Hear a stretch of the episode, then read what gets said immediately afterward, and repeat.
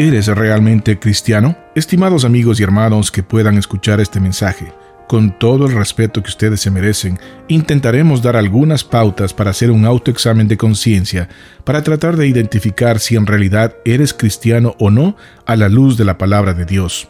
No eres cristiano simplemente porque digas serlo. Pablo dijo a los Corintios, Examinaos a vosotros mismos si estáis en la fe, probaos a vosotros mismos, o no os conocéis a vosotros mismos que Jesucristo está en vosotros, a menos que estéis reprobados. Segunda de Corintios 13:5. La realidad es que el infierno está lleno de personas que profesaron el cristianismo, pero que nunca se examinaron a sí mismas. Será demasiado tarde si entramos en la eternidad solo para oír aquellas aterradoras palabras de nuestro Señor, y entonces les declararé, Nunca os conocí, apartaos de mí, hacedores de maldad. Mateo 7:23. No eres cristiano si no has nacido de nuevo. Jesús le dijo, De cierto, de cierto te digo, que el que no naciere de nuevo no puede ver el reino de Dios. De cierto, de cierto te digo, que el que no naciere de agua y del Espíritu no puede entrar en el reino de Dios. Juan 3, versículos 3 y 5. No eres cristiano solo porque te agrade Jesús. Jesús es incluso popular entre los no cristianos. El decimocuarto Dalai Lama, uno de los líderes principales del budismo tibetano, llamó a Jesús una persona iluminada y lo promocionó como un gran maestro. El líder hindú Mahatma Gandhi escribió acerca de Jesús. La gentil figura de Cristo, tan paciente, tan amable, tan cariñoso, tan lleno de perdón, que enseñó a sus seguidores a no tomar represalias cuando se es abusado o golpeado, sino a poner la otra mejilla. Pensé que era un bello ejemplo del hombre perfecto. El famoso científico Albert Einstein una vez dijo, Soy judío, pero estoy cautivado por la luminosa figura del Nazareno, Jesús. Nadie puede leer los Evangelios sin sentir la presencia real de Jesús. Su personalidad palpita en cada palabra. Ningún mito está lleno de tanta vida. Incluso el Corán se refiere a Jesús como profeta y mensajero de Dios. Pero que Jesús sea agradable no es suficiente. No eres cristiano simplemente porque te agrade Jesús. Ser cristiano significa creer en Él, es decir, debes tener fe en Él. Mira lo que dice la Biblia. Porque de tal manera amó Dios al mundo, que ha dado a su Hijo unigénito, para que todo aquel que en Él cree no se pierda, mas tenga vida eterna. Porque no envió Dios a su Hijo al mundo para condenar al mundo, sino para que el mundo sea salvo por Él. El que en Él cree no es condenado, pero el que no cree ya ha sido condenado porque no ha creído en el nombre del unigénito Hijo de Dios. El que cree en el Hijo tiene vida eterna. Juan 3, 16 al 18 y 36. La fe entonces es esencial para ser un auténtico cristiano. Jesús dice que la vida eterna viene por medio de creer. No eres cristiano si disfrutas de pecar. Mira cuál amor nos ha dado el Padre para que seamos llamados hijos de Dios. Por esto el mundo no nos conoce, porque no le conoció a Él. Amados, ahora somos hijos de Dios y aún no se ha manifestado lo que hemos de ser. Pero sabemos que cuando Él se manifieste seremos semejantes a Él, porque le veremos tal como Él es. Todo aquel que tiene esta esperanza en Él se purifica a sí mismo, así como Él es puro.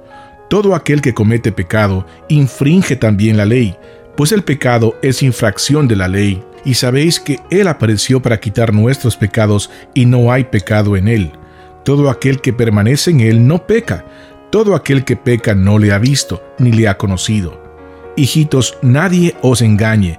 El que hace justicia es justo como Él es justo.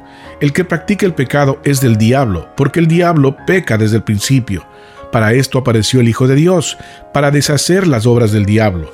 Todo aquel que es nacido de Dios no practica el pecado, porque la simiente de Dios permanece en él y no puede pecar, porque es nacido de Dios. En esto se manifiestan los hijos de Dios y los hijos del diablo.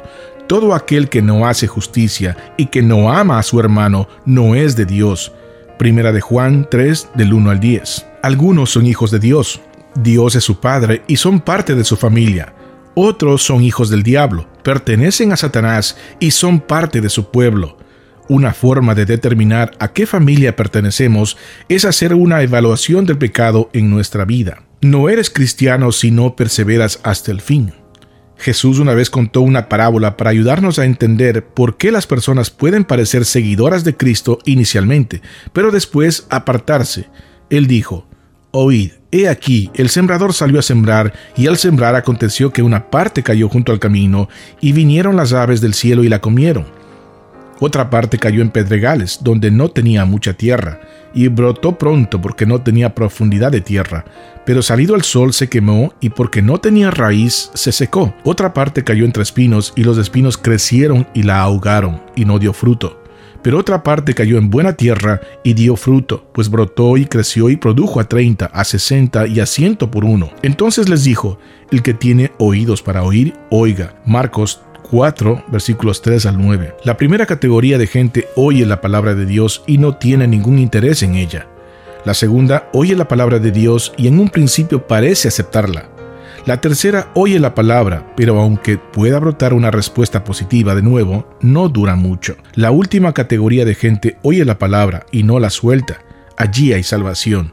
La semilla brota y persevera y da fruto. Los creyentes pueden tener la confianza de que van a perseverar hasta el final porque el Señor mismo es quien mantiene fieles a los suyos. ¿Estás persuadido de esto? que el que comenzó en vosotros la buena obra, la perfeccionará hasta el día de Jesucristo. Filipenses 1.6. No eres cristiano si no amas a la gente. Es cristiano el que ama a otros cristianos. El que dice que está en la luz y aborrece a su hermano está todavía en tinieblas. El que ama a su hermano permanece en la luz y en él no hay tropiezo. Pero el que aborrece a su hermano está en tinieblas y anda en tinieblas y no sabe a dónde va, porque las tinieblas le han cegado los ojos. Primera de Juan 2, del 9 al 11. Es cristiano el que ayuda a los pobres y necesitados. Hermanos míos, ¿de qué aprovechará si alguno dice que tiene fe y no tiene obras? ¿Podrá la fe salvarle? Y si un hermano o una hermana están desnudos y tienen necesidad de mantenimiento de cada día, y alguno de vosotros les dice, id en paz, calentaos y saciaos, pero no les dais las cosas que son necesarias para el cuerpo, ¿de qué aprovecha? Así también la fe, si no tiene obras, es muerta en sí mismo. Pero alguno dirá, tú tienes fe y yo tengo obras. Muéstrame tu fe sin tus obras, y yo te mostraré mi fe por mis obras. Santiago 2, del 14 al 18. El verdadero cristiano ama aún a sus enemigos. Pero a vosotros los que oís os digo, Amad a vuestros enemigos, haced bien a los que aborrecen, bendecid a los que os maldicen, y orad por los que os calumnian. Al que te hiere en una mejilla, preséntale también la otra y al que te quite la capa ni aun la túnica le niegues. A cualquiera que te pida, dale, y al que tome lo que es suyo, no pidas que te lo devuelva. ¿Y cómo creéis que hagan los hombres con vosotros, así también haced vosotros con ellos? Porque si amáis a los que os aman, ¿qué mérito tenéis? Porque también los pecadores aman a los que los aman. Y si hacéis el bien a los que os hacen bien, ¿qué mérito tenéis? Porque también los pecadores hacen lo mismo. Y si prestáis a aquellos de quienes esperáis recibir, ¿qué mérito tenéis? Porque también los pecadores prestan a los pecadores para recibir otro tanto. Amad pues a vuestros enemigos y haced bien, prestad no esperando de ello nada, y será vuestro galardón grande, y seréis hijos del Altísimo, porque Él es benigno para con los ingratos y malos. Lucas 6, del 27 al 35. Los cristianos aman así por el poder del Espíritu, y reflejan el carácter de Dios mismo. Amados, amémonos unos a otros, porque el amor es de Dios. Todo aquel que ama es nacido de Dios y conoce a Dios. El que no ama no ha conocido a Dios, porque Dios es amor. Primera de Juan 4 del 7 al 8. No eres cristiano si amas tus posesiones. En el Evangelio de Lucas leemos acerca de un joven rico que tuvo que tomar una decisión muy difícil. Un hombre principal le preguntó diciendo, Maestro bueno, ¿qué haré para heredar la vida eterna? Jesús le dijo, ¿por qué me llamas bueno? Ninguno hay bueno sino solo Dios. Los mandamientos sabes, no adulterarás, no matarás, no hurtarás, no dirás falso testimonio, honra a tu padre y a tu madre. Él dijo, todo esto lo he guardado desde mi juventud. Jesús oyendo esto le dijo, Aún te falta una cosa, vende todo lo que tienes y dalo a los pobres, y tendrás tesoro en el cielo, y ven, sígueme. Entonces él, oyendo esto, se puso muy triste porque era muy rico. Lucas 18 del 18 al 23. Para aclarar este punto, mira lo que Jesús dijo solo un par de capítulos antes. Ningún siervo puede servir a dos señores, porque o aborrecerá al uno y amará al otro, o estimará al uno y menospreciará al otro. No podéis servir a Dios y a las riquezas. Lucas 16:13. En otras palabras, tener dinero no es malo. Lo malo es poner tu confianza en el dinero y no en Jesús. Entonces, ¿podré realmente llegar a saber si soy cristiano? El único fundamento y la base para la seguridad de nuestra salvación es Jesús.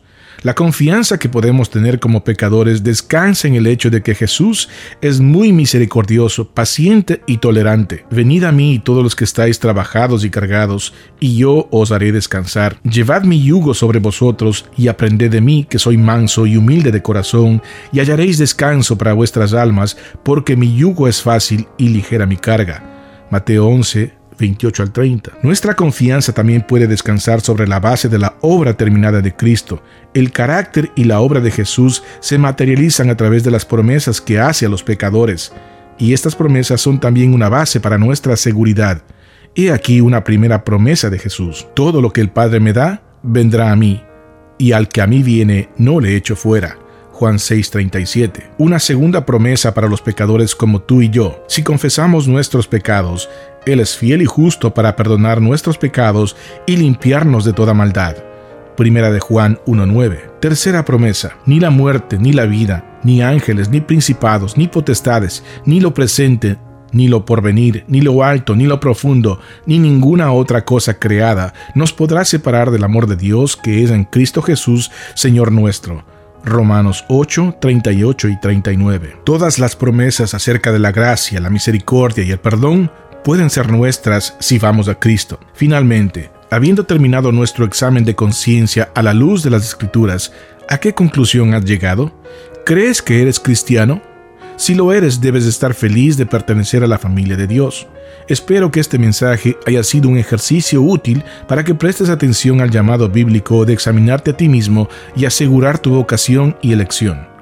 Si eres un cristiano nominal, es decir, un cristiano de nombre solamente, espero que este mensaje haya sido usado por Dios para hacerte ver el peligro espiritual en el que estás. Oro para que el Señor te muestre que a pesar de lo que has dicho y pensado, todavía necesitas su salvación. Pero si no eres creyente aún, no te preocupes, aún no es tarde. Pide a Dios que te dé arrepentimiento de tus pecados y fe para creer en Jesucristo. Él es el camino, la verdad y la vida, y no hay otro medio para llegar hasta el Padre y obtener el perdón de nuestros pecados y la vida eterna.